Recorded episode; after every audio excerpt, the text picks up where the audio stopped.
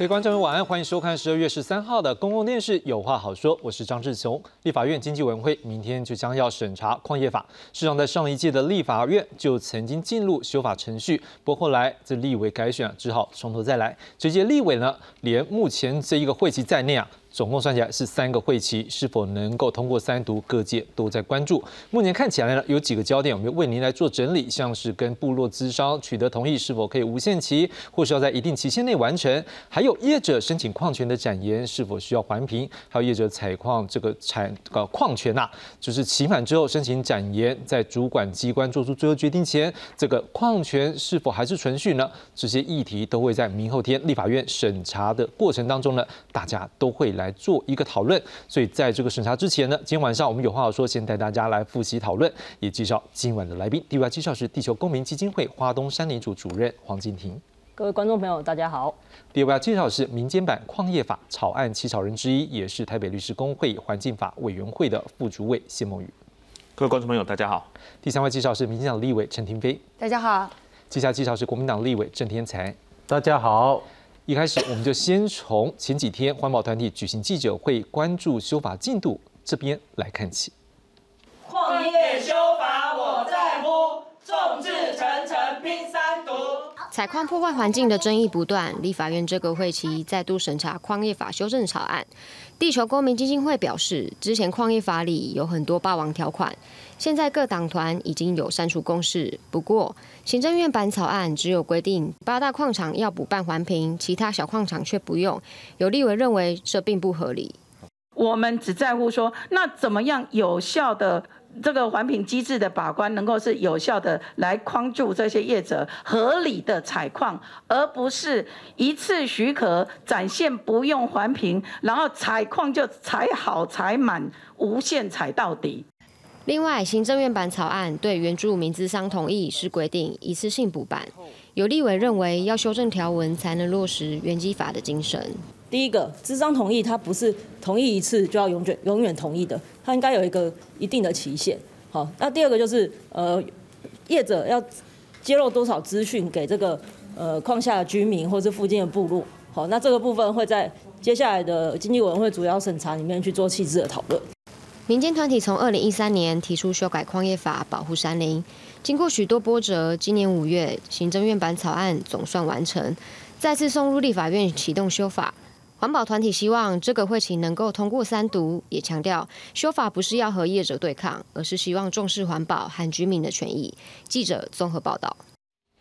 好，针对三大焦点，我们来仔细探讨。之前，我们先为各位来做一个整理，就是说目前大概有哪些方向是目前这个修法的方向大概比较明确的。第一个，我们先来看到的是，在这一次呢，我们看到资讯的公开以及公民的参与是一个确定的，因为在矿业权的申请。展现，也就是延长它的一个年限的部分。矿业的用地的申请呢，会增加当地居民的一个参与的机制。另外，在矿业的管理以及开采量的管制部分，会来加强做管理。好像是采矿执照中会续名核定的采取量，落实总量管制，而且会增加专家的参与度，落实监督工程以及整复。另外，也会新增回馈机制。这提拨啊矿产的权利金的一部分来作为回馈经费的来源，并且把回馈机制法制化。另外，我们要来看到的是。好，在下一个部分呢？好，在过去啊，矿业法有三大霸王条款，用“霸王”这两个字就知道，就二百。好，所以呢，现在呢，看起来应该各界的一个共识会来做一个删除。我们先看到第一个是现行法规第十三条的第二项，主管机关就展现申请案为准驳的期限内，它的采矿权仍然是存续。不过啊，不过这个部分呢，看起来还有一些不同意见，所以这个倒不一定说大家有共识。在第三十一条设定。矿业权之后有新增第二十七条所列的情形，像是矿业权者得就已经发生的损失来请求相当的补偿。另外第四七条第二项，矿业权者与土地所有人、关系人依法得提起民事诉讼，不过矿业权者在提存地价租金补偿申请。主管机关被查后先行使用其土地，不这部分呢也是有一些争议。不过在在进一步的探讨之前呢，我们先来看思考一个问题，就是刚刚在我们的 video 里面，事实上已经有点到两个点了。第一个就是说，呃，我如果要去申请展延的时候，这环评是不是要继续做下去呢？或者是另外一个，难道我申请过一次的这一个矿权之后，好，那我现场的等等环评的，好像就不用做任何的环评，就一路做下去，一路做下去吗？这可能也是各界要去思考的问题。我想我们现在一开始先从一个点来探讨好了，我们先从申请展延无需环评这件事情来探讨，因为我们看到静婷刚才有做一些说明嘛，哈，是不是先告诉我们大家说，对于申请展延需不需要环评这件事情，在环保团体你们的法是什么？好，那我也请大家看一下这张图哈，是这张图，这是一座山，好，那它从山顶开始开采，一路开采下来，到现在已经是超过一半的地方了，好，那这个矿场啊，其实它从来没有经过环评，那它经过了三次的矿业权展延，也就是大概花了快要六十年，OK，那这个矿场其实这样一路挖下来，它如果没有任何的环境的呃检核机制的话，我们会没办法知道说这个地方到底对于矿场下面的，像这里有大家看到一个学校，它有什么风险？住在下面的人有什么会面临到什么安危上的担忧，以及比如说它的地下水位有没有改变，它的水文条件有没有有没有不一样了？OK，所以其实我们一直在主张。矿场的开发行为，它其实是一个很特殊的，它会长达非常非常久的时间，所以定期的环境的检核，哦，这件事情定期环境的检核这件事情，对我们来说是非常重要的，对矿下的居民来说也是非常关键的。好，那现在有两两个点哈，一个是究竟什么叫做定期，我们每每多久做一次是合理的，以及那个检核的机制是什么？OK。好，那检核的部分，我们现在行之有年的，哦，跟大家都已经参与过非常多年的，也乱过很多次的修改的机制，叫做环境影响评估。OK，所以我们认为可以请经济部参考环保署的这个机制来去做环境的检核。那第二个就是我们在采矿的行政流程上面，只有矿矿业权的设定跟矿业用地的核定，到了下一个阶段叫做矿业权的展延。OK，那这个展延是。主管机关经济部必须要再发一个行政处分给矿权业者的，让他们告诉他们说你可不可以继续挖的一个行政处分。所以这个行政处分，它可以透过环评的呃这个检核之后来做决定，说我要不要让他继续挖。OK，这是一个我们一直以来诉求的一个逻辑跟一个呃可行的做法。好，当然如果对于业者来说，展延跟环评他们不想放在一起。我觉得那也是一个可能可以讨论的方式。那那个方式就必须我们要去讨论说，好，展延的时候不环评，那我们刚刚说的定期环境检核这件事要怎么做？要用什么机制来做？这个部分我们会需要我们的行政部门或者我们的矿权业者可以提出足以说服大家的做法。这样，其实您本身也是这个民间版的其中一个版本的一个起草人机了哈。那是不是提下就这个议题部分，你们当初的看法呢？其实我们一直在讲哦，我们凡是回到实际面来看啊，也就是说，我们过往我们在针对矿业这个部分，其实我们台湾对于矿业的管理还是没有那么的一个先进哦。那我们对于当时候矿用地，即便有进行环评，我们先不谈那个很多都没有做环评的，即便他做过环评，可是他的这个预估，他的这样的一个审查的机制，他有没有考虑过他可能会展现二十四十六十八十？其实我们去看那个环评报告的时候，你会发觉其实他没有顾虑到那么的多。好，那同样的加上我们呃。每一个个案的一个追踪检讨，地下发掘他很多地方都没有注意到，即便他已经超出他原本的环评承诺的时候，我们相关机关也没有去做处理。那刚刚静婷有讲一个很特殊，就是矿业啊，采矿它不像一个工厂的采底下，不不，我的污染量可以去评估不？它是一个垂直的开采，我们还讲的是露天哦。好，垂直的开采，它的这个当时候的土地整个水平投影都变了，它的环境的变化是非常非常之大的。那么，当你这样的一个变化的时候，你原本那个矿业用地的环评可以适用到二十年、四十年、六十年之后吗？我想这个从这个角度来讲，我们是质疑的。所以，我们当然会希望说，如果可以，我们用一个比较已经很成熟的机制，就是我们的环评机制，每隔二十年或是展现的时候，我们来做一个检讨。我想这样会是一个比较省事的一个方法。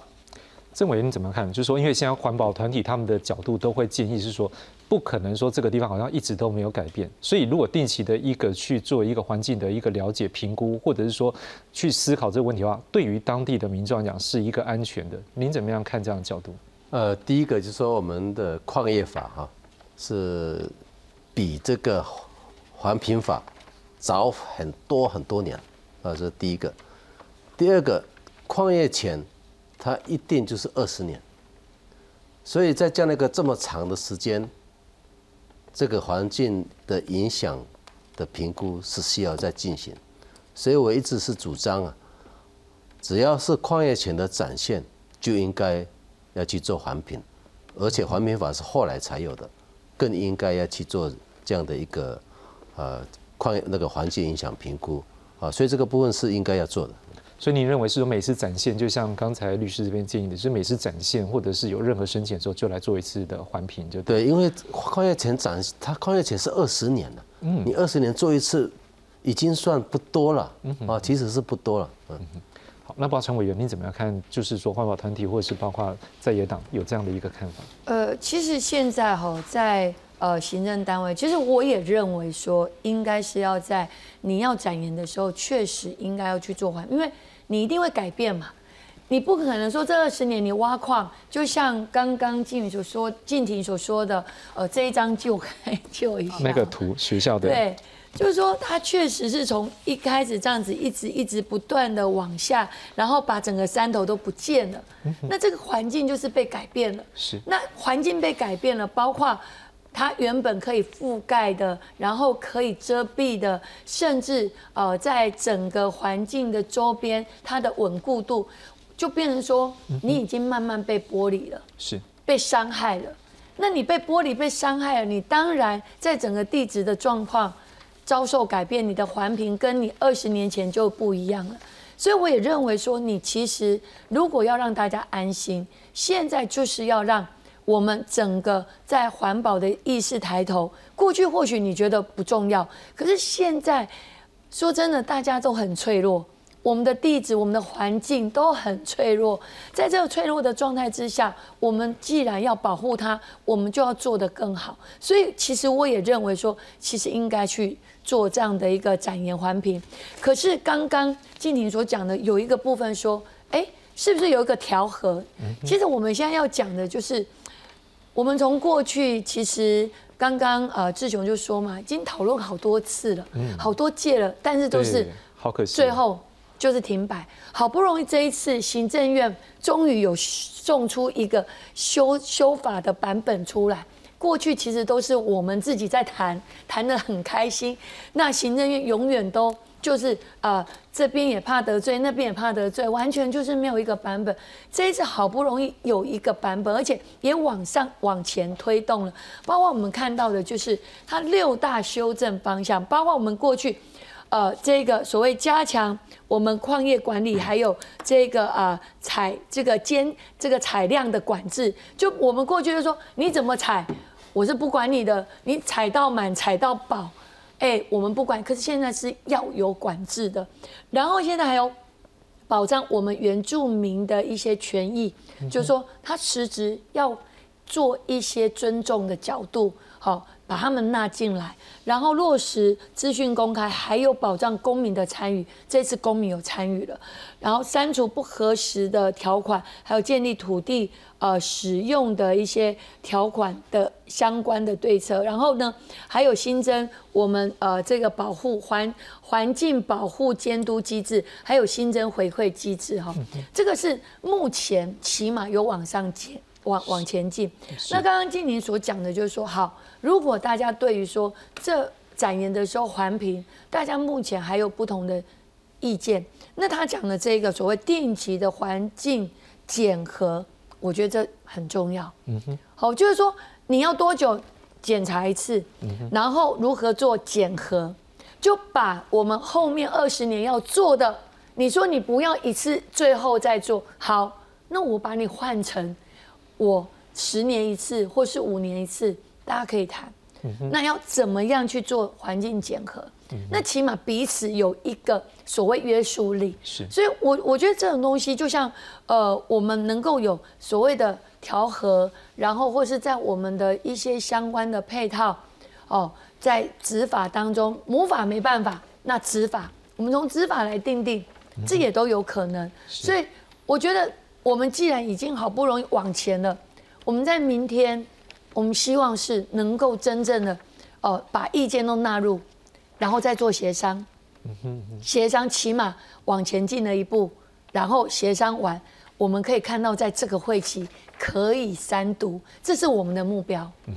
我想问一下静，就是以委员这样的说法，应该也是跟你们的你刚刚所提的一个，就是一个定期嘛。委员也是有讲到时间，或许大家可以再来做协调嘛。然后检核机制，你刚才讲嘛，这个这个机制可以怎么样来做的？所以看起来应该都算是呼应到环保团体的一个态度嘛。哈，就这个议题上来讲，这个概念其实我相信没有人会反对。好，但我们需要在修法的时候看到经济部把它真正的样子端出来，我们才能知道说真的有没有办法执行。对，我们是一定会在呃审审核，就是明天在这个做讨论的时候，我们一定会把所有我们呃团体的意见，然后那希望他把它纳入。那是不是明天会有一个呃结论，我们也不清楚。但是我们是希望说，起码把它一定要纳入，纳入之后，最后出委员一定会有个协商期。好，如果我们都一直就是。标的委员会哈，说真的，那对我们大家也都没有好处。因为说真的啦，那我们的矿业法如果一直没通过，谁最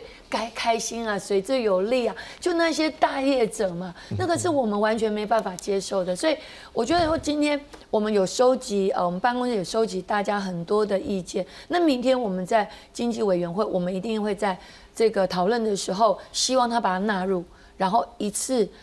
在最后。能够在协商的时候，然后思考一些魔法没办法，我们执法怎么把它定定清楚，或是一些指引等等，有很多可以处理的方式。好，至少今天在第一个议题上面，我们可以看到大家的共识是存在的。然后这陈委员也讲到，说明天在经济委员会大各方面呢，应该也会对这针对这个议题呢，会有比较明确的一个讨论。我想这个应该是一个我们今天蛮好的一个第一个讨论的部分。第二个部分呢，我们要来关注的就是说，诶，那。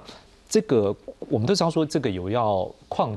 权的一个申请呢，我们也都需要跟族人来做一个智商。不过这个时间点上面，好像大家也会去关注说，哎，会不会好像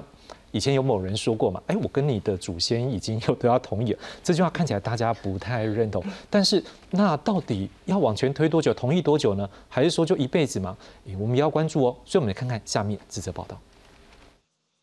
雅尼在花莲新城矿场挖的大洞。在空拍镜头下一览无遗，画面一出，舆论挞伐声不断。即使如此，二零一七年经济部还是允许雅尼继续挖矿二十年，而受害最深的是住在矿区下方的居民。水患，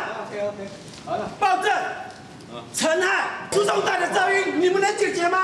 四十年了，已经在解决了。你们到处。而矿区南北两侧有两条水保局公告的土石流前世溪流，居民常年承受着矿区震动和土石流的风险。不然你盖的话，你看这边的这个柱子有没有？都间裂龟裂掉了，那个房子有没有都崩溃啊？在这个地方。面对居民的怒火，雅尼董事长徐旭东反而为自己抱屈，甚至说矿场挖深可以储水养鱼。结果引发轩然大波。我说将来养鱼弄成一个好的湖，再拿回去也不是不对。除此之外，雅尼挖矿争议还有土地使用的正当性。住在矿区下的居民指控，四十多年前很多第一代的地主根本不识字，也听不懂国语。当时是官商联手把原住民骗下山。一些旁边从那个路开始啊，都是住家嘛，一直一到延伸到这边平原啊，平平台，就到延伸那一边很很远哦，不是下面那些人，大概五六十户左右这样子。经由抗争诉讼，二零一四年，身为地主儿子的郑文权总算拿回所有权状，但他还是只能眼睁睁看着雅尼在自己的土地上继续挖矿。面对雅尼的挖矿争议，二零一七年导演齐柏林过世时，总统蔡英文承诺要修改矿业法，但迟迟没结果。直到今年五月，行政院通过修法草案，十四号立法院将审查。而这一回，蔡总统的承诺能否兑现，还有待后续观察。记者综合报道。好，我们刚看到报道里面说骗下山了，这这实在是啊，如果。这个祖先是被骗下山的，那这样的同意不知道是不是也是骗的，我们也不知道。所以我想请问一下，今天你怎么样看？说过去这样的一个智商权，是不是祖先同意就算了，还是说可能也要一个时间点呢？好，呃，原住民族基本法里面有第二十一条有规定，开发行为要经过当地的部落的族人智商同意嘛。那这个部分是并没有特别提到说这个智商同意它有没有什么期限。OK，那我们在刚刚看到那个一个企业家讲这样的话哈，那其实呃对于住住在矿场附近的居民来说，尤其是年轻的小孩来说，他们会觉得，哎，会不会我再也没有办法改变我的我的生活的地方？我们必须要去从事采矿或者是水泥的行业，才能继续留在家乡生活。我想这个这个题目会有一点世代正义的味味道哈。OK，那呃，其实我们会希望说，在呃两造，我们所谓的两造，就是部落的族人跟矿权业者两边，他们可以坐下来好好的做资商。那那个资商有有几个重要的原则嘛？那其其中一个叫做充分知情。OK，那我们现在看到的大部分的采矿的企业去做这个资商同意的时候，并没有办法讲清楚，说我这一次是希望你同意我采矿采多久，哦，那他就会在法律上会被去解释说，有可能就是我同意你之后，我就是永远就同意你了，对，那这个是我们最担心的部分，所以希望我们的行政部门可以在这个修法的过程里面，去把这件事情要求清楚，业者必须揭露清楚说。他到底要挖多久？那部落再来决定我要不要同意你，大概是这个概念。对，好，我们先来看一个条文方面的一个规定好了。我们先看到是原住民族基本法第二十一条，就政府或私人在原住民族土地或部落及其周边一定范围内的公有土地从事土地开发、资源利用、生态保育以及学术研究呢，应该要知商并取得原住民族或部落同意或参与。好，那。原住民族呢也得以分享其相关的利益，当然这个是第一个。为什么我们今天需要跟原住民族来做一个磋商？就是在这个原住民族的基本法里面，我们对原住民族在这块土地上面原本的一个权利部分，这是一个全民透过法律的一个展现。好，那当然接下来呢，我们就要来看的另外一个部分，就是说，所以当时当雅尼在花莲采矿部分，环团为什么会反对？因为第一个，你不顾。泰鲁格族的地主意愿强行使用原住民保留地，另外原住民族的土地来采矿，你也没有经过当地泰鲁格族的部落同意。另外，这个采矿四十多年都没有环评过，这我们刚刚有提过了哈。那矿区以及泰鲁格国家公园特别景观区也重叠二十五公顷，这当然对生态的也是一个问题。但我们先看前面两点，我想请问一下律师，是我们也知道说，如果真的我们口头契约说我这块地就永久给你了，嗯。但是可能在过去有很多的法令，那个时候是没有，包括原住民族法这块是没有的。好，那另外现在就算有这样法律的有这样法律出现了，但是还是应该要用一个永久没有期限的一个承诺吗？还是说这个也是呈现的是说对于环境上面我们还是有一个时间性嘛？所以我们如果从这几个角度来看的话，您怎么看说今天？智商的部分是不是也应该有一个时间点？不然他可能就一直在那边，就是啊，我们有在讨论啊，有在那个是好像就永远都说不完了。对，其实这个我们就要回到行政院的这个版本的一个它设计背后的逻辑啊。其实不管是我们刚刚讨论的环评也好，又是刚我们现在在讲的原住民族智商同意也好，他都想要跟矿业权展现给脱钩。嗯哼。所以他要么就是过去没办的，我一次补办；是之后我就是在新矿业用地申请的时候再来做处理。是。其实行政院的版本就它的条理，它的背后逻辑是这样。可是就族人的立场来讲，我们矿业权三个阶段，包括矿业权的设定、矿业权的展现、矿用地的核定，它的内容跟概念其实是不同的。我们同一的范围其实也是不一样的。我觉得光是这一点的部分，其实民间版就跟这一版有一定的落差。好，我想这是第一点。第二点就是刚刚熊哥刚刚讲到的这件事，就是关于时间的问题。那我想，呃，就在原住民族土地采矿啊，因为我们台湾的矿大多数在原住民族的土地，就在原住民土地的矿哈。基本上，我们当然，我们就我个人主张，我认为那应该是属于我们的族人所有的啊。当然，有的人会认为那是国家跟原住民哈共有，或者是国原住民族有管理的权限。那无论如何，你才能用说法都好。那么，既然是这个样子的话，那你同时就要去受到两者的拘束。如果说矿权展现一次是二十年，那我觉得原则上我们族人的同意就不可以超过这个上限。一方面，我们要去。配合好国家的这个矿业国有的政策之外，那同时也是要去做一个重新的检核。好，那第二个就是说，呃，回应到主人的主权来讲，好，也有这个世代争议的意味。没有人一次同意就是永久同意，这件事是原则上是不会有的。再加上我们现在所看到的很多，不只是矿业哈，很多的各式各样在原住民族体的开发行为，它所揭露的东西真的太少了。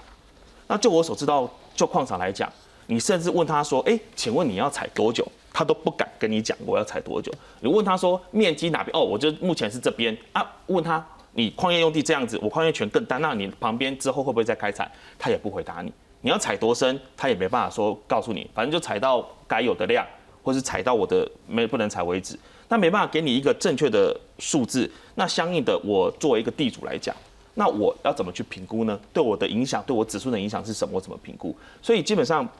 我认为。这个东西当然一定是要有一定的一个期限呐。好，至于期限的话，我认为上限至少是在二十年。那其他的部分，我觉得就是要看族人跟呃我们的这个矿业权者之间如何去做一个协商。我想这部分必须要在充分的资讯公开、在对等的协商底下，好谈论出来的才有意义。我们来做一个整理，我们来看一下目前各个矿场的一个所在地以及它所使用的土地的一个分类。我们来看一下。好，我们先看到的是。目前啊，就整个台湾目前所有的矿场来讲，分布的县市，我们现在看到，在新北有四座，宜兰有三十四座，花莲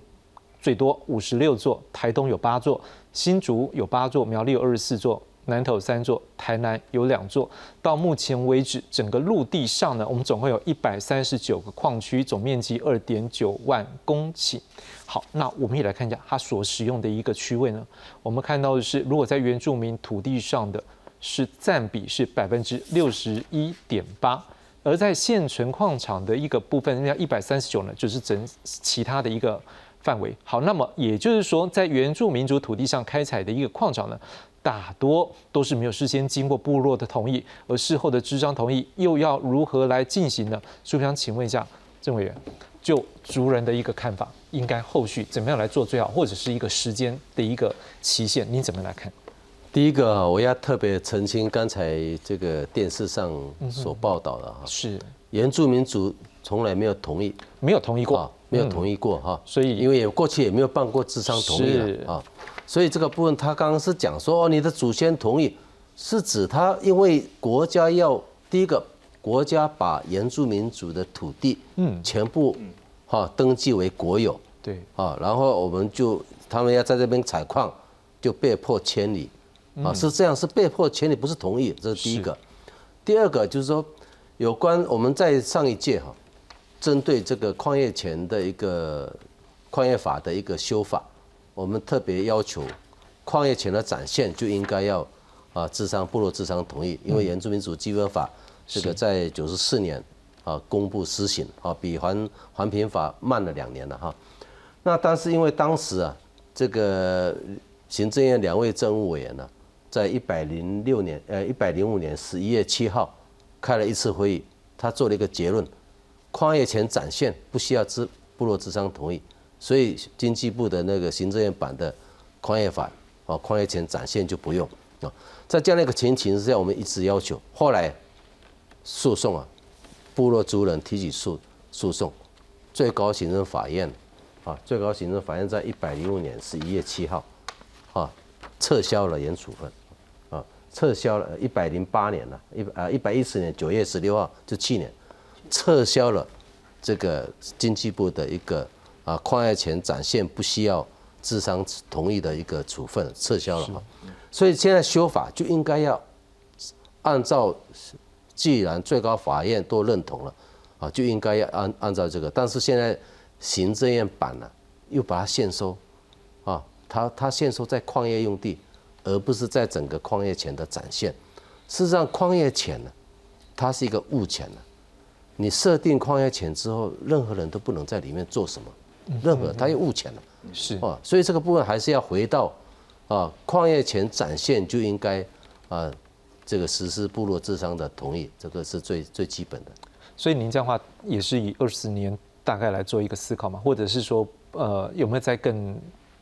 短一点的时间？呃，基本上啊，这个是因为现在它的矿业权展现基本上就是二十年了，除非它的矿业权啊没有那么长。是，如果他当当初设定矿业权不是二十年，当然就是他只要展现就应该。反正每次展现，就像您刚刚讲的，就是第一个环评，第二个也要得到智商。对，好，OK。那不知道申伟你怎么样看？呃，我想这个部分哦，应该大家也都认为是呃这个智商同意的呃部分应该要有定一个上限，哈。那其实现在也是。呃，在这一次行政院版本并没有把它纳入。那我们也跟呃经济部有协商过、协调过，说我们当时候在呃咨询的时候，有跟他提到这一点。这个确实是应该要给原住民一个安心，就是说你不可能没有限期嘛，哈。对。那你今天你说的，你用过去所讲的安温内州在那那贡，哦，那个我说真都不可考，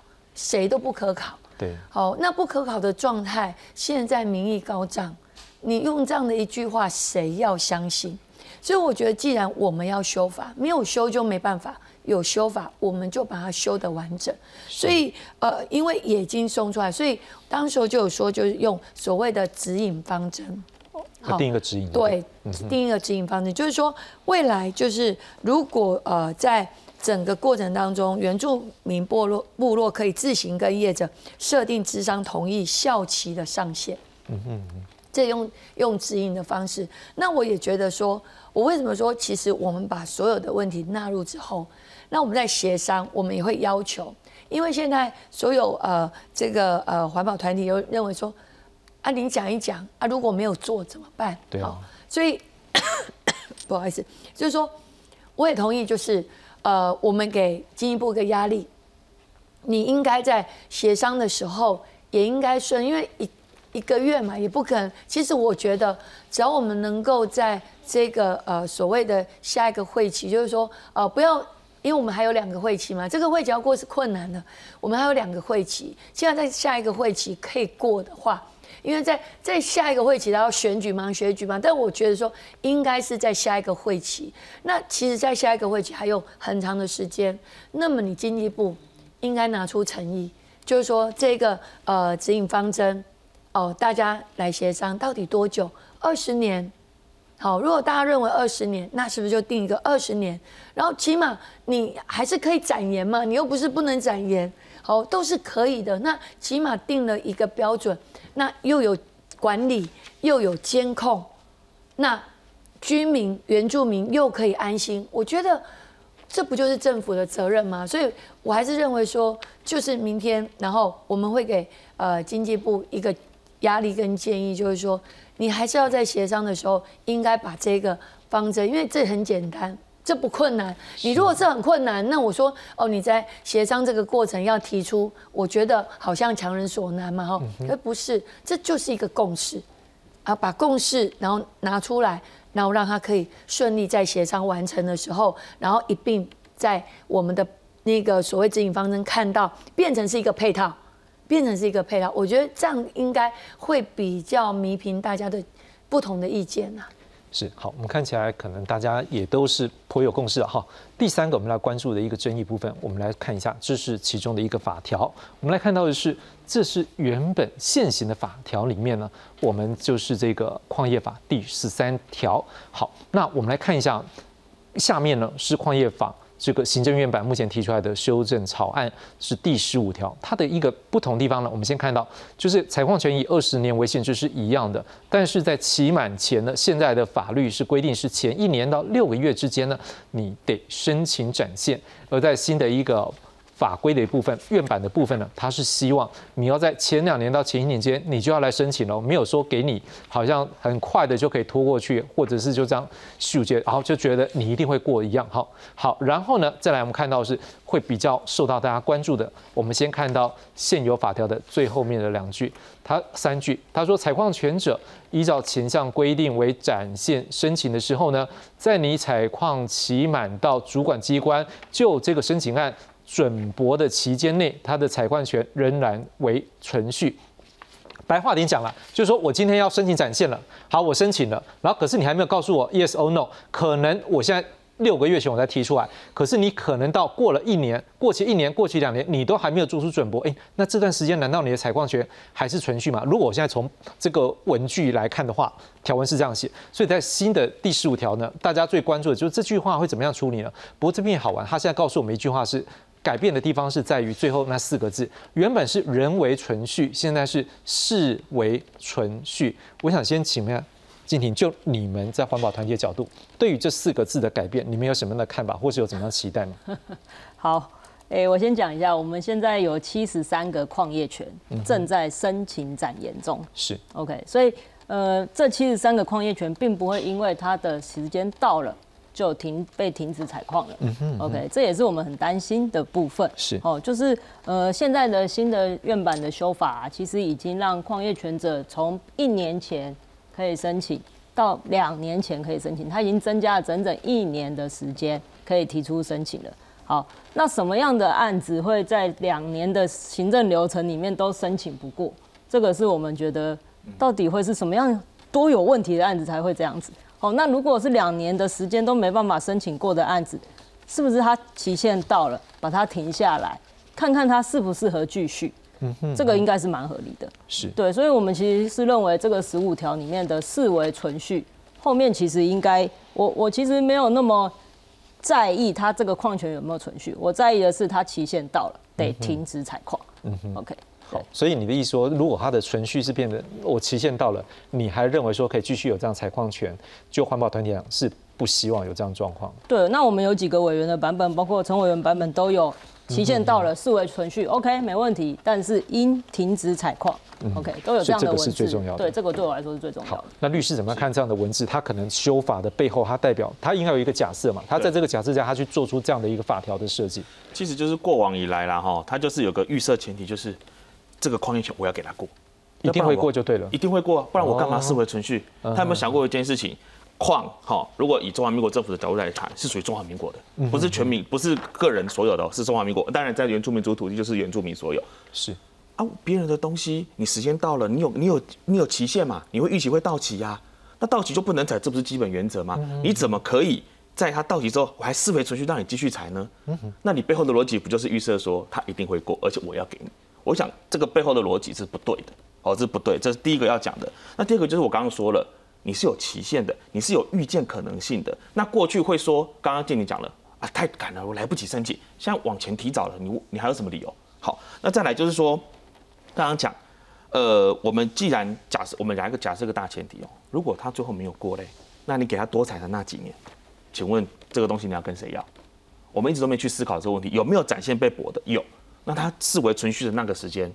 那谁要负担？凭什么可以让他去采大家的矿，采这个原住民族的矿就不用付出代价？我想这个背后的逻辑是是是这个样子。那所以其实在，呃民间版在催在催生的时候，其实大家针对这个议题讨论很凶啦。那比较比较激进一点的武斗派就觉得停就是停，什么都不能做。那后来我们当然去了解了一些呃业者，还有包括矿务局的一些想法，就理解说，有的时候视为存续不是为了让它可以采矿，我们因为还有一些水保要做，还有一些矿场的安全维护要做。你矿业权矿业权如果不存续，它很多事没办法做。好，那所以我们就好，那我们就折中，我给你一最多一年的时间。好，啊，刚刚除非呃停飞委员讲，就是我停止采矿嘛，但是你其他该做的你可以去做，所以我们在。立法理由也会说你要做什么水保啦，要做什么国土保安啦什么的，那些你应该要去做。好、所以我们站在个人我们民间的立场，我们还是会希望说，即便折中了哈，你就是要停止，最多就给你再一年，好否则说就其实说实在话，你省了两年三年过不了的矿，一定有问题，那更不应该让它存续。对，我想问一下郑委员，如果站在我们的族啊族人的角度，是不是如果说我如果现在是视为存续，就像刚刚律师讲的，那摆明就是有一个前提，就是他一定会过。这对于族人来讲，因为我们也刚才也提到说，每一次的一个展现的时候，我们也包括希望他做环评，也希望他跟我们族人来做一个咨咨商咨询的部分。那如果这部分是不是相对，如果他就可以视为程序，感觉上是不是对于族人能够在这里面发挥的空间，因为我们可以讲说谈判的空间 bargain power 可能没有那么强，所以这部分的话，是不是也是我们应该未来也来思考，或这几年修法也会来关注的？呃，我是认为啊，这个行政院呢、或者是经济部应该要重新思考这个这样的条文了。嗯哼，当然，以前的现行条文叫人为存续啊，它这个新的条文，呃，是改为视为存续，视为其实是把它转换成法律的用语了啊，法律的用语。那视为存续就不能推翻了啊，除非你有特别的用那个理由才能推翻了啊，所以这很难。所以在这样的情况之下，啊，当然我们考虑到你需要环评，你需要部落智商同意，你需要办水保，所以他这个现在新的条文，期满前两年，哦，提的提早两年，应该够够。哦，你也不要说期满前两年至一年，就改为两年嘛，你两年够不够？啊，如果真的还不够，视为存续一年就好了，也不要说永远存续啊，啊，永远存续这个是这样的一个霸，这个才是真的是霸王条款了。好，一个空牌支票哈，所以这个部分是真的是，呃，这个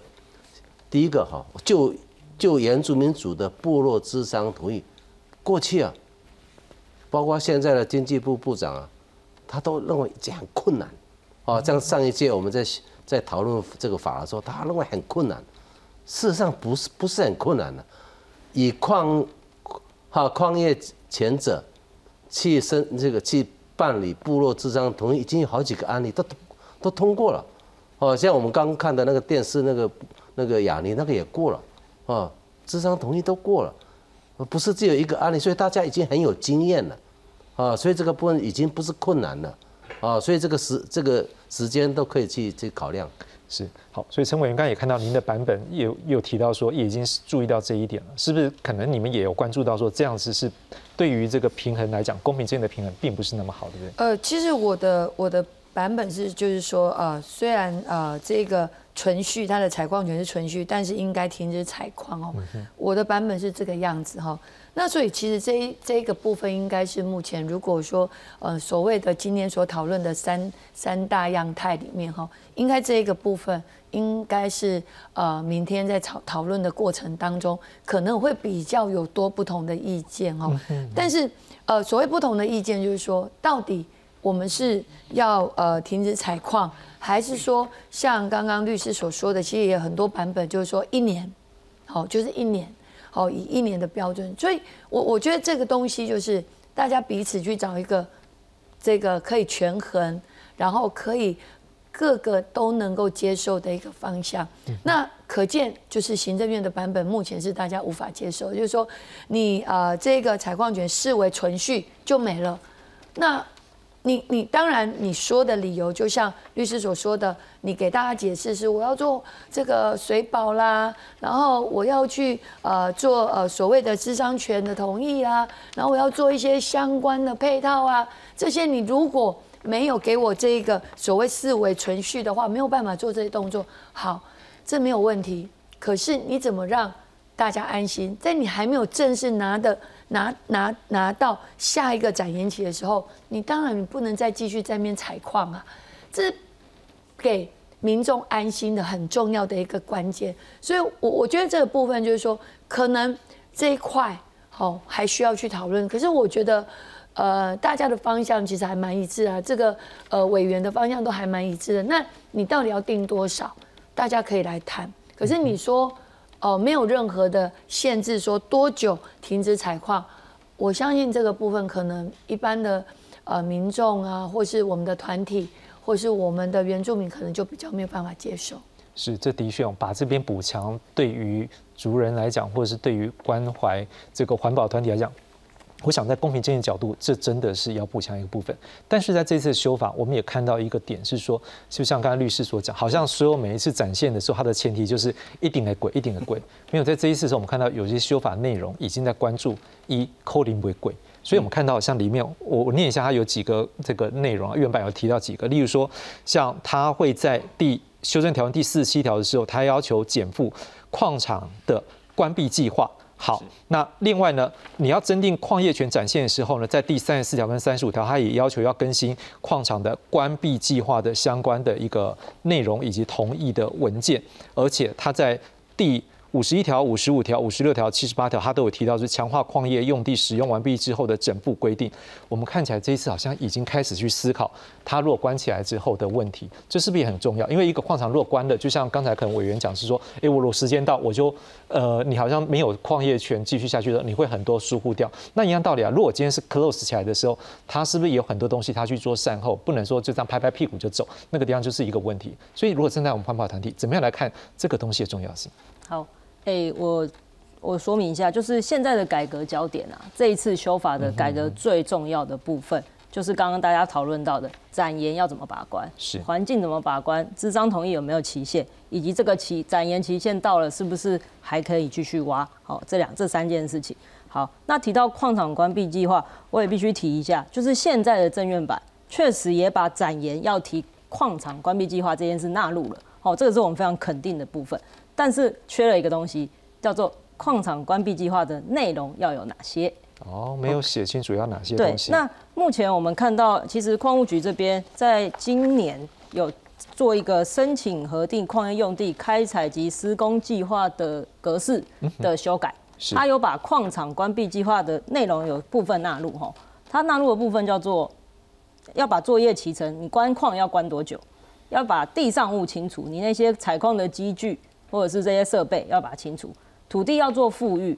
矿场的安全措施跟废弃物的处理，以及要去做这个废止矿业用地的这个这个这个程序。但是我们看到的事情是，这个矿场，你看在这个地方这么多年了，其实这个地方最大的企业、最大的经济活动就是产业，就是这个矿场。OK，所以对当地居民来说，除了刚刚提到的已经在矿业法这个矿矿务局这边修的格式里面有提到的部分，我们还看到没有缺的地方叫做水，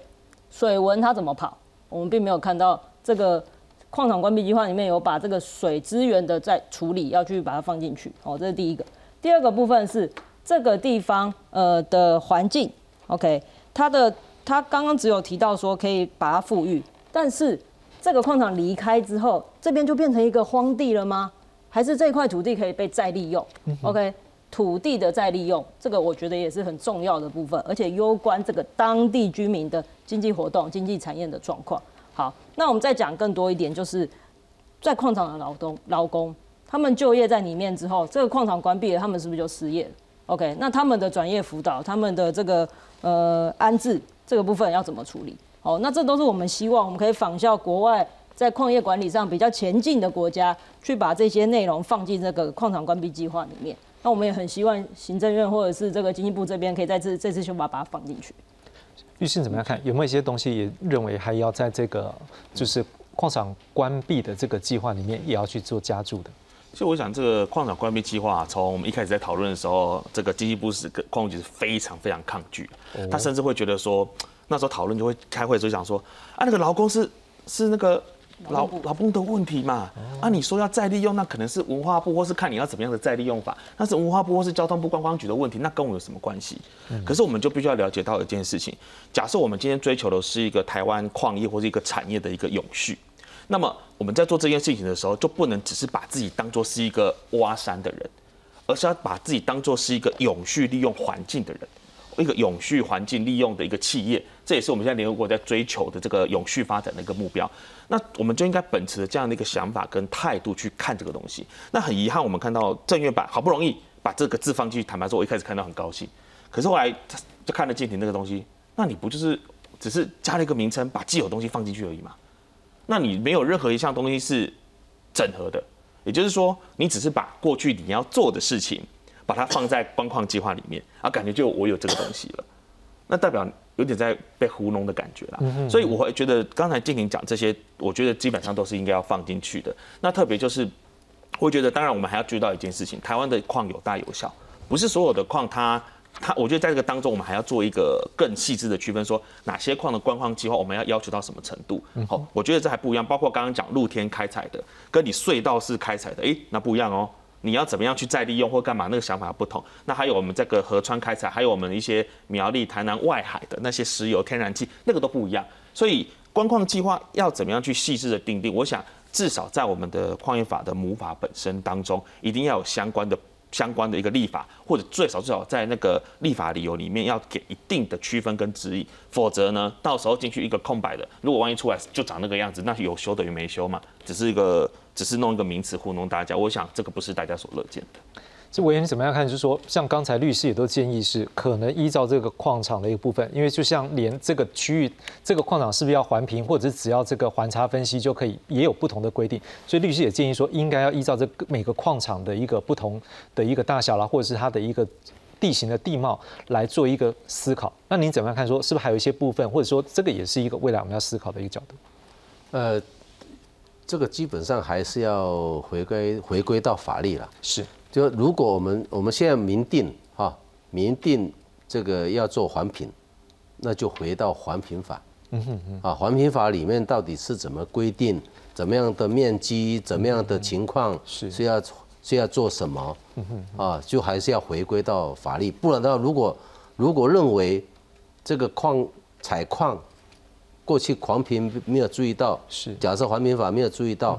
那在这个矿业法里面啊，要去民定也是可以去增加民定，因为它它有它的不同，是啊，跟跟一般的那个工程不太一样，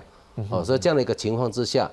啊，怎么样在就是尽量不要空白授权，是。啊，空白所以说这个关闭的过程也应该要好好去定义下来，要把它明定。嗯，那如果族人来讲，你会不会觉得说，可能他们也会很在意的是说，你在矿场如果就是到时候你关了啊，就拍拍屁股就走了，包括我们的劳工权啦，或者是一些生活部分，是不是也应该考虑在这次矿业法也应该，不管是用指引啊，或者是在母法里面，是不是可能也要去做关注？对，在这个法律里面，矿业法里面，当然我们也必须考量到说，到底政府。啊，因为这个这个部分，政府跟业者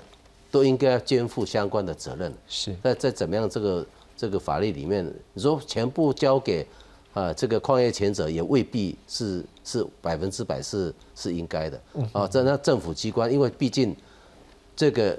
在台湾的矿里面，对我们政府来讲是一个相的。为什么矿是要国有，就有它的一个啊对对国家的贡献。啊，所以政府也应该有怎么样的一个一个责责任啊，都必须应该把它思考。委员怎么样看？说，因为综合起来，大概就是对于说，哎，我这个矿如果是关起来了，我的生态、我的地形地貌，或者是环境保护，还有包括就是对劳工或者是周边还有一些社会责任部分，呃，像委员也更提到，这不是只有业者，也包括政府也应该要扮演什么样的角色，都要明文来说清楚。您怎么样看这样的方向？呃，这是一定的啦，哈，就是说今天它的矿场关起来了之后，它过去所对于周边它挖矿的时候对周边所造成的影响，那呃未来包括她的劳工的问题等等，这个是要跨部会哦。当然，呃，不可能经济部一个人去负责这些东西，可是你必须去跨部会去协助。那就像呃郑委员所说的。大家所认知的，因为矿就是呃一个国家的一个很重要的一个议题嘛。那我们要怎么把它做得更好？是不是我们法真的可以把它明文定的那么的清楚？还是就像说，我们可以把在我们的立法意志把它定得很详细，也把我们的目标啦，其实就是精神跟目标，就是说对于关闭的矿场，我们未来要怎么做？要去修相关的执法，而且相关的执法就绝对不是只有经济部而已，它必须去纳入很多，因为光刚刚志雄所说的，这就横跨好几个部会了，对，不可能经济部一个人可以做，所以这个矿业法是经济部，那你教他说在母法里面定的那么详细，那绝对是不可能，那个等于就已经逾越他自己的权责，是，那会因为在这一块又绑住了，又。没有办法往前了，那这对我们来讲，我们觉得很可惜，因为其实我们算资深了哈，所以每一次、每一次、每一届，我们都提出来，我们都看到每一个呃政府机关的态度。说真的，这一次是大家比较积极，嗯哼哼，真的是比较积极，是，所以我们一定要把握住这个时候，那可以给给他更详细的一些立法精神，我们就把它写在里面。然后要求相关单位在配套做得更好，我相信这才是我们在明天其实很期待能够把它往前推动、往前迈进一个很重要的关键。很高兴就听到我们今天好几样东西都是有共识，当然就是修法的时候，就像刚刚陈委员讲的，有很多的眉眉嘎嘎，这到时候技术要怎么处理，也是大家后续要来关注。当然也希望它能够更平顺。我想最后只有一点时间，我还是想为观众整理一下这一路走来并不容易。我们来看一下。事实上，这整个过程呢，可能引发修法的争议最快呢，是由源自于雅尼过去这一个矿权的部分。好，一九七三年他取得这个使用权，不过可能对于大家最关注的是，在一九九七年，当新城山矿区再度展延二十年，然后在两千零五年我们公布原住民主基本法之后，未经知商同一件事情引发大家关注。各位看到，在二零一七年立法院就来审查了，不过到二零一八年的时候，到虽然他已经出了委员会进入。党团协商，不过到二零一九年，各位看到借期不连续，修法无疾而终。而在二零二一年，最高行政法院撤销亚尼的这个矿权的展现，回复这个审查中的状态。不过依照现在的一个法律，它仍然是可以持续采矿。好不容易到了今天，我们终于有这样的机会来做修法，所以这并不容易。我想我最后的时间，呃，因为立委们可能我们后面还有在立法院有一些呃发言的机会，我想最后剩下一分多钟，我是不是请？金庭站在我们这个环保团体以及可能我们最一般民众的角度来说说，对于这次修法我们的期待，给我们的这些相关的政府部会或者是我们的委员来听听看，好吗？好，呃，矿业法在这个会期是最有机会被充分讨论以及私自推到一个进度的。对，我们希望这个会期至少能出到进出到委员会的讨论，进到协商里面，然后下个会期一开始我们就把它三读通过，这是我们期待的。嗯，那在律师好。其实当然，呃，作为民间版的起草人了哈，就那时候还没有结婚，到现在生两个小孩了哈，也很希望矿业法可以顺利的通过，能够为族人，那为台湾的环境来个尽一份心力。但我们也希望要过就要过得好，就要过得不要面目全非，要能改革要一次到位，然后能够让台湾的环境跟产业的永续跟族人的权益，那这样子能够一起共生共存。我想是我们对这次矿业法修法的期待。在郑委员哈。呃，所有的立法委员就代表民意了，所以我们是希望审查的时候，行政院、经济部相关的部会尽量能够尊重，尽可能尊重原住民或者是其他立委的一个意见。好，最后请陈委员来做这种呃，其实在这一次确实也删了很多我们过去觉得不适宜的条文了，哈，那也做了很多的呃改变，好，那我相信一定不会是呃让大家好像完全没有期待哈。但是我更希望，就像我们律师所说的，他是要能够让大家好，然后还要更好，所以我们希望把所有的纳入到我们的。